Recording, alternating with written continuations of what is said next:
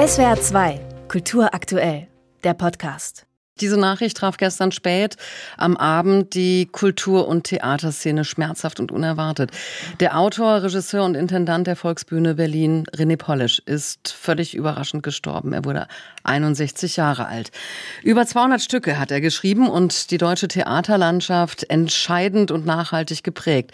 Er hat vor allem an der Volksbühne Berlin inszeniert, wo er von 2001 bis 2007 die kleine Spielstätte Den Prater leitete, eine Zeit, die seinen Ruhm begründete. René Polisch hat Theater gemacht wie kein anderer. Seine Handschrift war unverwechselbar.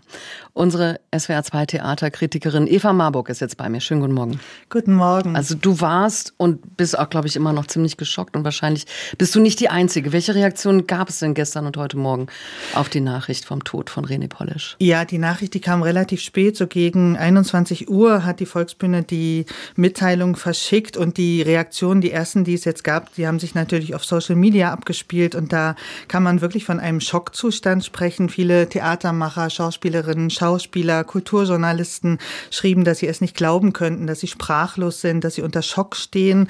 Und es ist wirklich auch sehr überraschend, weil ja erst vor zwei Wochen Polesch zusammen mit seinem sehr eng verbundenen Schauspieler Fabian Hinrichs noch eine bejubelte Premiere an der Volksbühne Berlin gefeiert hat. Ja, nichts ist okay, hieß die. Und das war jetzt ein Satz, der auch sehr viel auftauchte. Sehr viele haben geschrieben, nichts ist okay, Polish ist tot. Und ich bin auch sehr erschüttert hm. und traurig. Was war denn dieses Besondere an Polishs Arbeiten, die so vielen etwas gesagt hat? Ich glaube, das Besondere liegt auch in dem Anfang. Dahin können wir vielleicht mal zurückgehen. Polish ist ja 1962 in Hessen geboren und hat dann in den 80er Jahren angewandte Theaterwissenschaft in Gießen studiert. Das war damals ganz neu bei seinem Professor Hans-Thies Lehmann und der wiederum ist der Denkvater des postdramatischen Theater. Und was heißt dieses postdramatische Theater? Das war sozusagen in den 80ern der offizielle Abschied von Theater als eine Handlung, wo man eine Geschichte erzählt hat, wo also Figuren miteinander in Konflikt sind und etwas aushandeln, sondern man hat sich damit beschäftigt, was ist Theater als Ereignis, was macht das aus? Und dann hat man angefangen, mehr zu experimentieren mit den Elementen von Theater, also mit der Sprache an sich, den Körpern der Spielenden, den Bühnenelementen, solche Dinge wie Rhythmus, Musik und Atmosphäre, das wurde da wichtig. Mhm. Welche Elemente davon waren da für Polish interessant? Ich würde sagen, sicherlich ganz äh, deutlich die Sprache. Er hat alle seine Stücke selbst geschrieben, unglaubliche 200 Stück.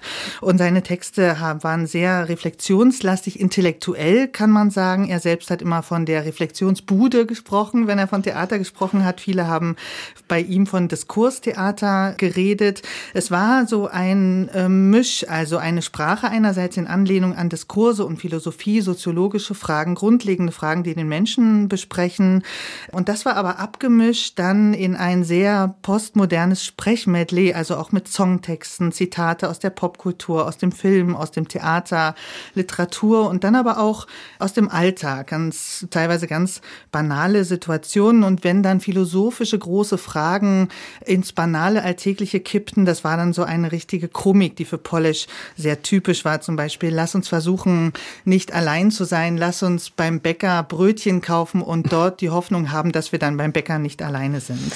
Also diese, diese Einsamkeit war ähm, ein zentrales Thema bei ihm. Absolut. Die Einsamkeit, die, das verlassene Individuum, kann man sagen, das stand eigentlich in allen seinen Arbeiten bei ihm im Zentrum seiner Fragen. Und da hat ihn auch eine Kapitalismuskritik angetrieben. Also er war durchaus sehr beeinflusst von jemandem wie Bertolt Brecht zum Beispiel. Und da ging es ihm ganz zentral in dieser Verlassenheit um die Frage, wie gelingt Zusammensein, wie kann man der Einsamkeit entkommen, wie geht Liebe und eben all das in einer Welt, die von Kapitalismus, von Marktlogik, von Verwertbarkeit geprägt ist. Und da hat ihn wirklich umgetrieben, ganz ernsthaft, wie definieren wir eigentlich das Menschsein und die menschlichen Beziehungen und Nähe, wenn alles der Logik des Geldes unterstellt ist. Also was macht das mit uns? Und das war eine Ernsthaftigkeit, die, das war eine Frage, die hat er sehr, sehr ernst genommen und das hat man natürlich gespürt und das hat diese Abende auch so, so groß gemacht und so nachhaltig oder es spiegelt sich auch dann in seinen Titeln zum Beispiel, ich weiß nicht, was ein Ort ist, ich kenne nur seinen Preis. Hm.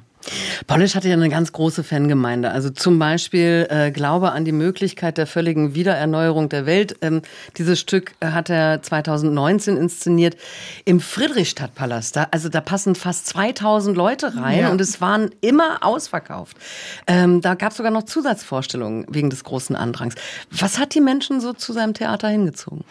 Ja, das war, glaube ich, wirklich diese große Ernsthaftigkeit, mit der er die großen menschlichen Fragen gestellt hat, was ich gerade auch schon angesprochen habe. Und dann muss man sagen, das war ja auch ein Abend, der in Zusammenarbeit mit seinem, mit dem Schauspieler Fabian Hinrichs entstanden ist. Das ist in seinem Gesamtwerk sind das auch nochmal Abende, die eine ganz besondere Charakteristik haben. Und da finde ich ich persönlich es auch wirklich nicht übertrieben, von Theatermagie zu sprechen. Polischs große Begabung lag eben darin, das Theater als Ereignis auch zu feiern und gleichzeitig die Bühne als so einen Denkraum zu eröffnen. Das war dann manchmal auch sehr hart an der Grenze zum Kitsch. Äh, dieser Abend endete zum Beispiel damit, dass Fabian Hinrichs mit einem Fluggestell an, wie an den Himmel des Friedrichstadtpalastes gebeamt wurde, dort wie ein Stern am Himmel stand und zum Publikum gesprochen hat. Ich habe das als Tonbeispiel dabei, das können wir vielleicht mal kurz einspielen. Mhm. Es ist so dunkel, so dunkel. Aber ich kann euch sehen, ich sehe euch. Und ihr, ihr seht mich.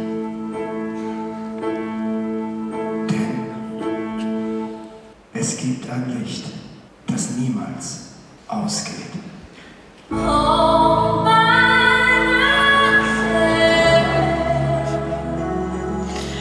Ja, das ist wirklich, hat, hat auch ein bisschen Kitsch. Es hat Kitsch und es war sozusagen die Kunst bei René Polish in so einer Situation zu behaupten, da ist jemand, der spricht als Stern zu uns auf der größten Theaterbühne Europas.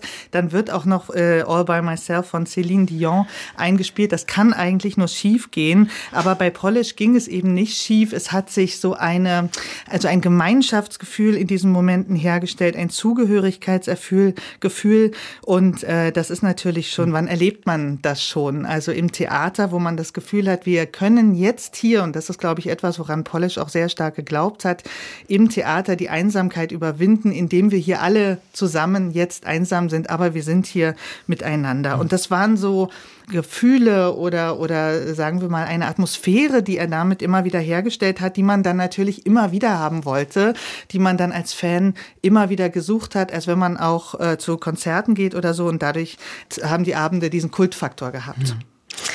René Polish ist gestern überraschend im Alter von 61 Jahren gestorben. Über das Leben und Wirken dieses großartigen Theaterregisseurs und Autors habe ich gesprochen mit meiner SWR-Kollegin Eva Marburg. Danke dir vielmals. Sehr gern. SWR 2 Kultur aktuell. Überall, wo es Podcasts gibt.